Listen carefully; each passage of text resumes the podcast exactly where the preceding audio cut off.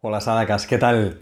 Voy a compartiros una sesión en directo que tuve con los alumnos del curso de yoga, el curso de yoga para gente normal, sabéis, ¿no? Ese curso de yoga donde tenemos práctica, teoría, módulos terapéuticos, sesiones en directo, sabéis, ¿no? Un podcast privado. Y os quiero compartir, os voy a dejar eh, la sesión eh, que tuvimos esta semana, así que espero que os guste esta sesión y que disfrutéis de ella. Namaste. Decíamos que Mira Meta nos decía que, oye, vamos a practicar yoga y que en el momento de sacar el antidelizante podemos eh, eh, focalizarnos en que practicando yoga, bueno, intervienen y atacamos a tres eh, grandes campos. Uno es la fuerza anatómica, otro la eficiencia fisiológica y el otro el bienestar emocional y mental, que hablábamos un poquito ayer de este punto. Y hoy vamos a ver la fuerza anatómica. Mira Meta nos dice que tiene que ver con los pies y las piernas, con las caderas y la pelvis, con la espalda, el cuello, los hombros, los brazos y, los, y las manos. Entonces hace un repaso pequeñito de cada parte del cuerpo y qué hace, cuál es su función eh, así mínima y, cómo actuamos con el yoga en ellas. Entonces voy a hacer un repaso, ya os digo, de, de qué dice Mirameta. El valor para mí de todo esto es que aunque parezcan cosas como muy fundamentales o muy básicas, es alguien que, para mí tiene mucho valor como, profesora y, me gusta mucho leer sus palabras y, ver cuáles son sus bases, eh, porque a partir de ahí ella ha desarrollado todo su, todo su, no sé, su conocimiento. Entonces empieza hablando de los pies y las piernas. Dice, los pies diseñados para soportar el peso corporal, constituyen la base del cuerpo. Esto está muy claro, ¿no? Está bien. Esto seguro que no os lo lee.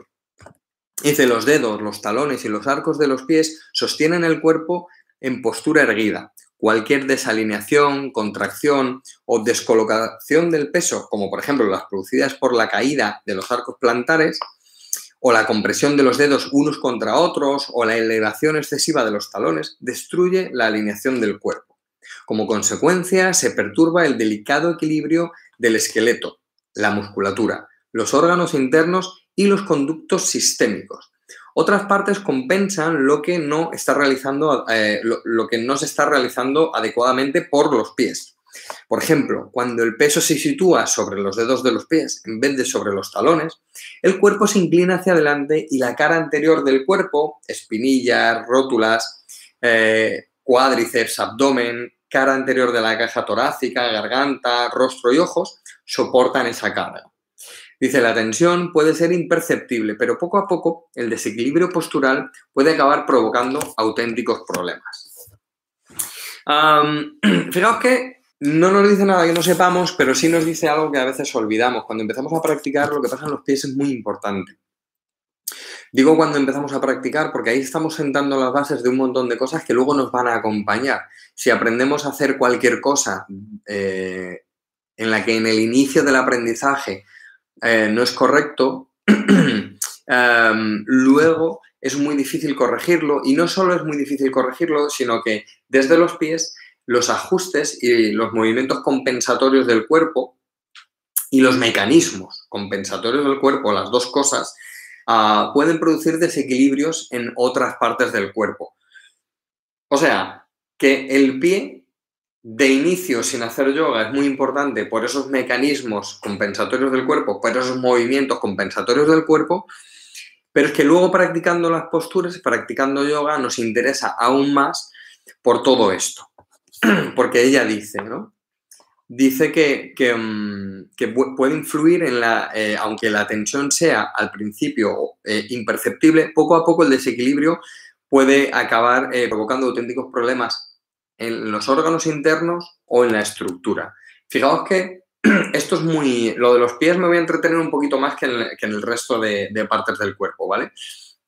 Y seguro que no os digo que nada que, que ya no os hayan contado, pero bueno, ya que estamos hablando, os digo un par de cosas que son las típicas que siempre digo con respecto a los pies. Em, cuando nosotros llevamos el peso echado hacia adelante, por ejemplo, eh, cuando, cuando se lleva tacones, ya sea un hombre o una mujer, aunque normalmente las mujeres eh, suelen llevar más tacones, pero los hombres también a veces se, tiene elevado el, talón, no solamente se está cortando toda la cara posterior de, la estructura, sino que se está llevando el peso hacia adelante. Eh, cuando tenemos un desequilibrio físico, sea cual sea, eh, a no ser que sea muy evidente, lo primero que nos va a hacer el fisio o el osteópata o el que sea, incluso a veces no nos, ni siquiera nos lo tiene que decir, es ponernos de lado y mirar y hacer lo que se llama la plomada, ¿no? Que es ver cómo, eh, bueno, la plomada pues, porque tiene, un, tiene un porqué, ¿no? Pero al, final es ver cómo está la línea que pasa de, una línea recta que pasa de eh, tobillos al centro de las rodillas, eh, tobillos, rodillas, caderas, hombros, orejas, ¿vale? Porque claro, si de un principio nosotros tenemos un desequilibrio y todo el peso está, como dice Mirameta, yendo hacia, hacia la, cara anterior, ¿eh? ese peso repartido hacia adelante, um, ahí ya vamos a tener un desequilibrio brutal de los ojos, de lo visceral, de todo lo visceral de la pelvis. Entonces, bueno, los ojos sufren mucha tensión porque quieren alcanzar eh, su, verticalidad y, la horizontalidad de verdad, la que, la que de nacimiento, digamos, que, tienen. Entonces el cerebro está trabajando mucho, los ojos, eh, toda la musculatura interna de los ojos y los nervios están trabajando mucho solamente por eso. Los pies, además, que tienen varios arcos, eh, los, pies tienen tres arcos, realmente, no, no, me voy a poner aquí muy técnico, ¿vale? Todos normalmente vemos el arco interno, el arco medial, que si está caído o no está caído, pero luego hay otros dos arcos que también tienen que tener su, su estructura bien definida y su fuerza. Y es evidente que el arco medial o el arco interno es el que es más perceptible y es el, que da muchos problemas. Por ejemplo, eh, siempre pongo el mismo ejemplo, eh, en estudios realizados por anatomistas se, ha visto cómo eh, la vejiga puede caer o puede subir hasta dos centímetros y medio dependiendo de la acción de la planta del pie. Fijaos que esto simplemente antes de ponernos a hacer yoga. Cuando nosotros nos ponemos a hacer una postura o varias posturas o muchas posturas, si llevamos un desequilibrio de los pies hacia todas esas posturas que están ya poniendo en compromiso los movimientos compensatorios y los mecanismos compensatorios, las dos cosas, del resto del cuerpo, la cosa va o puede ir a mal. Entonces, por eso es muy importante que de inicio nos planteemos cómo estamos trabajando con los pies la apertura de los dedos de los pies, por ejemplo. Ya sabéis que los nervios, em, la neurología de la columna lumbar va por detrás de la columna, va por detrás de las piernas o va por las piernas y acaba en los dedos de los pies. O sea, neurológicamente hay un, hay un y cuando hay una afectación em, neuronal, neurológica, eh, neuronal, bueno, ya no sé, pero cuando hay una afectación en los nervios em, provocados por una producción discal o una hernia discal o, similares, no tiene por qué ser una hernia, por eso a veces hay adormecimiento de las piernas o de los pies. Y en camino contrario, también, y no solo por eso, pero también es muy importante la apertura de los dedos de los pies, y no solo de los dedos, sino de esa estructura, porque además tiene que ver la apertura de los dedos y la planta del pie tiene que ver con las, con las fascias plantares, con la fascia lumbar. Ah, va en cadena cruzada, eh, por las cadenas musculares y el pie izquierdo afecta a la fascia lumbar derecha y, viceversa. Entonces, fijaos que estoy dando así como tres, nada, o sea, tres matices o tres, tres cositas básicas del pie, pero es que es muy importante y es que es así, y es que es así. Eh, yo me acuerdo que cuando era pequeño, todavía soy pequeño, pero, pero me acuerdo que, que una amiga me dijo que le, que le había dolido mucho la espalda durante un año o no sé qué. Os hablo de que, yo qué sé, tendríamos 12 o 13 años o así. Y que sus padres le habían llevado a un sitio, ¿no? Y dice, no me toco la espalda, solo me toco los pies. Dice, me dio dos sesiones en los pies y nunca más me volvió a doler la espalda, ¿no? O sea que, fíjate, el, tío eh, pues sabía, sabía lo, que, lo que se hacía. Entonces, los pies son muy importantes. No me voy a entretener tanto con lo otro, ¿eh? os lo voy a leer y ya, pero los pies es muy importante, y de hecho me entretendría un ratito más con los pies, pero es muy importante, primero, tener una, un, buen reparto de pesos en el pie, un buen reparto de pesos en el pie cuando hacemos posturas y una buena apertura en la planta del pie, una buena acción en el arco del pie y una buena apertura en los dedos de los pies, porque nos afecta a nivel mm, eh, neurológico, ¿vale? El tema de los nervios, eh, los nervios de, las raíces de, la lumbar. Mm, y, a nivel estructural y a nivel, eh, o sea, nivel estructural, a nivel mecánico, quiero decir, y a nivel ah, visceral también. O sea, que, son importantes, son importantes. entonces, si somos alumnos tenemos que tener mucho cuidado con los pies y, centrarnos mucho en el trabajo, en, la lección cero del curso, en la cero, no en la uno ya, en la cero. Eh, hablo de, los pies, ¿no? de ejercicios para los pies. Hay muchos, pero bueno, yo doy el básico de la pared porque, porque está muy bien, está muy bien.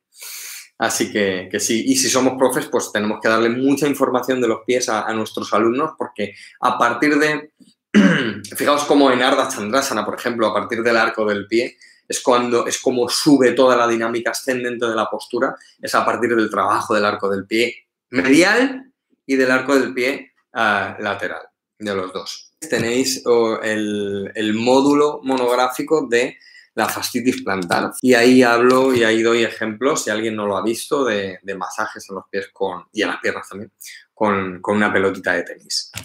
Las piernas, dice Meta, son los pilares que mantienen erguido el cuerpo sin embargo, a diferencia de, sólidos pilares, ellas se articulan para el movimiento. Por lo tanto, los tobillos, las espinillas, las rodillas y los muslos deben ejercer individualmente una tremenda fuerza ascendente para contrarrestar la fuerza de gravedad. Contrarrestar la fuerza de gravedad.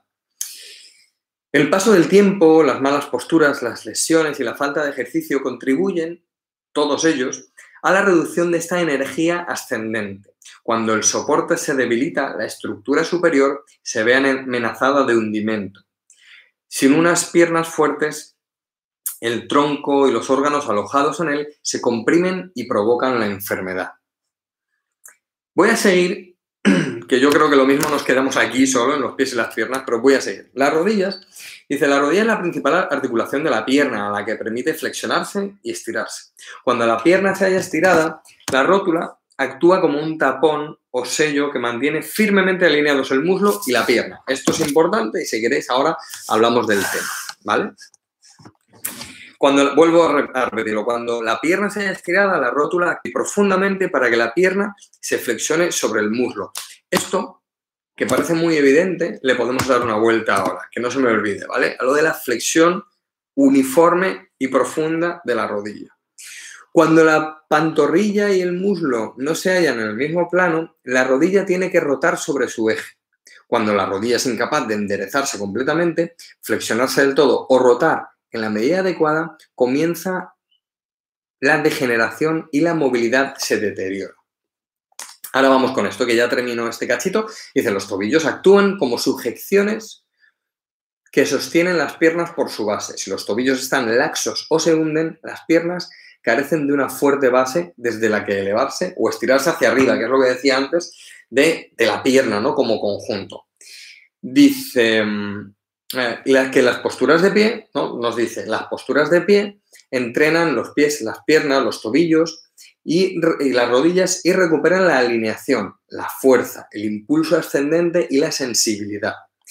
Em, al hacerlo, eh, al, practicar posturas de pie, dice, al hacerlo como ninguna parte del cuerpo funciona aislada del resto, le sirven de ayuda las intensas, eh, a las intensas extensiones del tronco y de los brazos eh, ascendentes. También devuelve la firmeza a las rodillas. Habla de varios conceptos interesantes y muy importantes. Dice, primero, habla de la fuerza ascendente Ah, que deben ejercer las piernas en contra de la gravedad. La fuerza ascendente, ¿vale? La fuerza hacia arriba. dice que, esa falta de, fuerza en las piernas puede reducir esta energía ascendente. Luego las rodillas, que dice que se tienen que, primero, que la rótula actúa como un tapón o sello que, que mantienen firmemente alineados el muslo y la pierna, o sea, la tibia y el fémur, el fémur y la tibia. Dice, y, que al doblar la rodilla, esta tiene que doblarse uniformemente. Esto es súper, súper importante, estas dos cosas. Y luego, bueno, lo de los tobillos laxos, que también es importante. Primero, la fuerza ascendente y el tema de la rodilla. Aquí hay mucho, yo, yo sé que vosotros no lo dudáis, pero ahí fuera se duda mucho. Bueno, la pierna tiene que estar potente, sobre todo en las posturas de pie tienen que estar potentes. A no ser que una pierna se vaya a doblar, eh, la pierna tiene que estar activa. Con activa no significa que nos tengamos que romper las rodillas. Significa que los cuádriceps tienen que estar activos, subir la rótula. Cuando la rótula sube, no tenemos que seguir tirando y tirando, inflando el cuádriceps, esto lo hemos, lo hemos hablado, sino que la rótula sube y ya está. La rótula sube por, por la acción del cuádriceps, por el elevador de la rótula ¿eh? y por, varias acciones.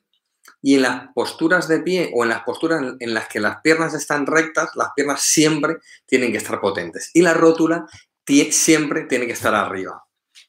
Para ayudar a la fuerza ascendente y para, como dice Mirameta, alinear el, em, el fémur y la tibia. ¿Vale? o sea, esto es súper importante. El fémur y la tibia tienen que estar en una línea. Cuando nosotros giramos una pierna, por ejemplo, imaginad que estamos en Utita Stapadasana, que es piernas y brazos estirados, simplemente, ¿vale? Piernas abiertas estiradas, brazos abiertos estirados. Si giramos a Parsvastapadasana, en la que simplemente una pierna gira hacia afuera a 90 grados el pie, la pierna tiene que estar fuerte para que la rotación se haga desde la cadera, porque la rodilla no gira, solo gira un poquito, solo tiene un poquito de bostezo cuando está flexionada, ¿vale? Y ese bostezo además no hay que exagerarlo. Entonces, si una pierna no está fuerte y no está entrenada en esa fuerza ascendente, podemos lesionar la rodilla que pueda asumir el giro de la pierna que quiere hacer la cadera o el giro que la cadera quiere hacer de la pierna. Así que eso es muy importante tenerlo claro. Y luego la flexión de la rodilla que dice, tiene que ser uniforme, y ahora voy con la, con el tema de Sara, dice que tiene que ser uniforme y profundo. ¿Por qué dice uniforme? Porque cuando hay un desequilibrio en el cuádriceps, el cuádriceps tiene cuatro lenguas. Eh, y bueno, y hay, sobre todo, hay dos laterales, digamos, ¿no?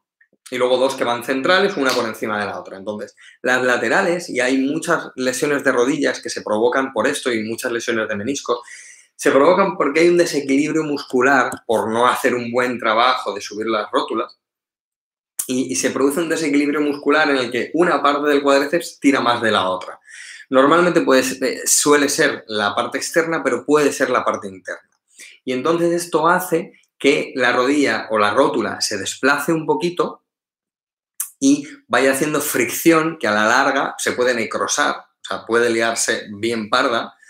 Em, y en la flexión de la rodilla, como los meniscos van hacia atrás, por eso dice que, se, que se flexione uniforme y profundamente. Eso quiere decir que no hay lesiones en los meniscos ni nada de eso. Y lo que dice Sara del pie es que el pie ah, tiene que girarse hacia afuera, el pie siempre tiene que abrirse hacia afuera porque ese gesto es lo que permite que en la rótula se, que, perdón, que en la rótula no, que en, el menisco interno se abra ese espacio entre la tibia y el fémur. Es decir, tibia y fémur, ¿vale? Fémur y tibia. Al flexionar y girar externamente la pierna, al flexionar y girar externamente la pierna, ¿veis? Esto se puede comprimir. Entonces, el gesto aquí hacia afuera, el gesto hacia afuera, que el tobillo no se vea comprometido, la parte del tobillo interno vaya hacia afuera, esto hace que se abra, que, perdón, a ver cómo lo veis, que se abra ese, ese espacio en, la, en el menisco interno. Esto es mecánica pura, o sea, esto no, no es opinática, esto es, o sea, quiero decir, esto es de anatomía básica, ¿vale? Y de biomecánica, que es lo que dice Sara, ¿no? Como en Janusiksasana o estas posturas. Sí, Sara, ese gesto del pie hacia afuera, o sea, el tobillo interno hacia afuera, ese gesto abre porque rota externamente un poquito la tibia y abre el espacio del menisco interno. Tiene que haber una difusión de la conciencia o de la mente en las posturas, pero tenemos que, y evidentemente, que la mente tiene que estar eh, en, el conjunto de la postura, pero tenemos que diferenciar mucho de dónde está la mente y qué hace el cerebro. En Virabhadrasana 2 es un ejemplo muy básico en el que la mente está en la parte de atrás. La mente va a estar en el pie de atrás, en la pierna de atrás y en el brazo de atrás también. ¿Vale? El cerebro es el que se va a encargar de todo lo demás. El cerebro se va a encargar de que la rodilla no, no pase de la línea, de alinear la rodilla delante con su nalga, o incluso de ese esternón inferior hacia el superior y el tronco que baja sin que la pelvis se vaya hacia atrás. Ahí está el cerebro. Todas las acciones, en todos esos movimientos o, y resistencias está el cerebro. Y la mente está en el soporte, en el punto fijo de la postura, a partir de la cual se mueve todo lo demás. Por eso a veces se hace Virabhadrasana 2 y muchas otras con el pie de atrás en una pared. Porque el contacto de la pared aparte de que ayude al arco del pie. Y a la rodilla, aparte del soporte estructural que le da, le está dando un toque de atención a la mente, o sea, realmente la mente, la atención, dice, cuando dices mente, ¿qué quieres decir? La atención, la atención, loles, la atención mental tiene que estar en la pierna de atrás. Eso da soporte a la postura y luego el cerebro se encarga del resto. Aunque claro, claro que luego la atención mental tiene que estar en el 100% de la postura. Pero cuando diferenciamos esto, es muy útil para hacer muchas posturas. Por ejemplo, lo que le pasa a Mari Carmen de, de, las rótulas es que hay una difusión o, o deja de haber una difusión de la conciencia, deja de haber mente o atención en esa parte, en las rótulas. Entonces tiene que tener la atención en esas rótulas eh, subiendo, ¿vale? Entonces, Virabhadrasana 2, la atención mental, ¿dónde está? Atrás. Siempre atrás. El cerebro regula la pelvis, regula la alineación de la rodilla, regula el ángulo de la cadera nalga, de la cadera nalga rodilla, regula el, ascenso del tronco, el giro del cuello. Y tú, ¿dónde miras? El dristi, la acción visual, está sobre la mano de, de delante, pero tus ojos van ahí y tu mente está atrás, está en el brazo de atrás, ¿vale? Esto es muy importante tenerlo claro.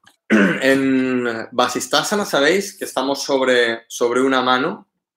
En Vasistasana estamos sobre una mano, sobre un pie, y luego todo el cerebro está en el otro sitio. Normalmente la gente se cae sobre su hombro porque solo tiene, el cerebro en la mano, ¿vale? Tiene el cerebro en la mano porque está sujetando el peso, pero la mente se le va a lo de arriba, como en Vira Sanador. Y ahí tiene que haber cerebro abajo, pero tiene que haber mucha mente abajo para abrir el espacio aquí en el, en el hombro, ¿vale? Pero vamos, ya os digo que en, cualquier postura siempre la mente está en un sitio o en otro.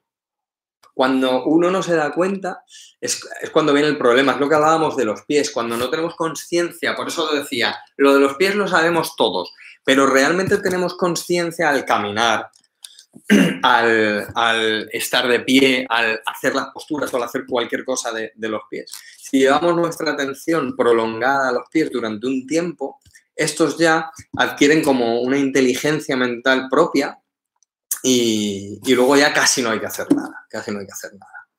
Esto es lo que hace de verdad que si somos profes, podamos transmitir todo esto a los alumnos, y cambie su práctica totalmente. Y si solo somos eh, alumnos, que cambie nuestra práctica totalmente, porque llegamos a lo profundo del yoga. Fijaos que lo decía Francisco hace un buen rato, ¿no? Lo de ahí es donde sacamos el, no sé cómo lo decía él, ¿no? Pero el saborcillo es el yoga. La mente tiene que estar en todas partes, ¿vale? La atención, vamos a decir atención, loles. Pero fíjate que en Virabhadrasana 2 tú miras hacia un lado y yo lo que te propongo es que tengas tu atención en el otro lado. Porque al lado que tú vas a mirar y en el lado que se está flexionando la rodilla, ahí está el cerebro a tope. Y es lo que tiene que haber, el cerebro a tope. ¿Vale? Como si dijéramos, el pensamiento tiene que estar ahí a tope, pero tu atención mental tiene que estar ahí donde no está el cerebro. ¿Vale? Porque es lo que le está dando soporte real a la, postura. En Vira Vadrasana 2, ¿dónde tiene que estar el peso? En la pierna de atrás. ¿Vale? en la pierna de atrás tiene que estar el peso. Entonces, tu atención mental, el cerebro va a la pierna de adelante y tu atención mental tiene que ir a la pierna de atrás. Nos vemos mañana. Chicos, nos vemos mañana a las 5. Un abrazo. Namaste. Ciao.